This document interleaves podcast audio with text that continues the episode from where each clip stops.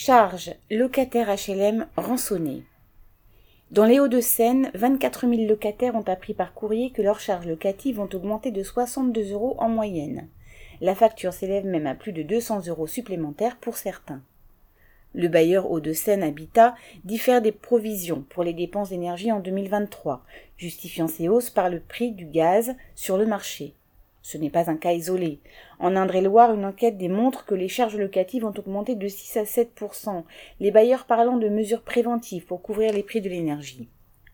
Là aussi, ce sont plusieurs dizaines d'euros supplémentaires pris dans la poche des locataires. Comme les salaires et les pensions sont bloqués, ceux dont plus de la moitié des revenus passent dans le loyer sont de plus en plus nombreux, sacrifiant vacances, sorties ou même nourriture. Bouclier tarifaire mis en place par le gouvernement est même aujourd'hui loin de couvrir toutes les hausses de dépenses d'énergie.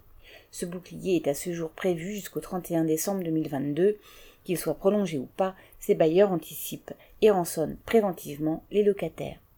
Dans certaines villes, comme à Bègle en Gironde, des locataires se sont mobilisés pour imposer le remboursement de charges indues. Les locataires qui refusent collectivement de se faire faire les poches par leurs bailleurs ont raison. Serge Benham.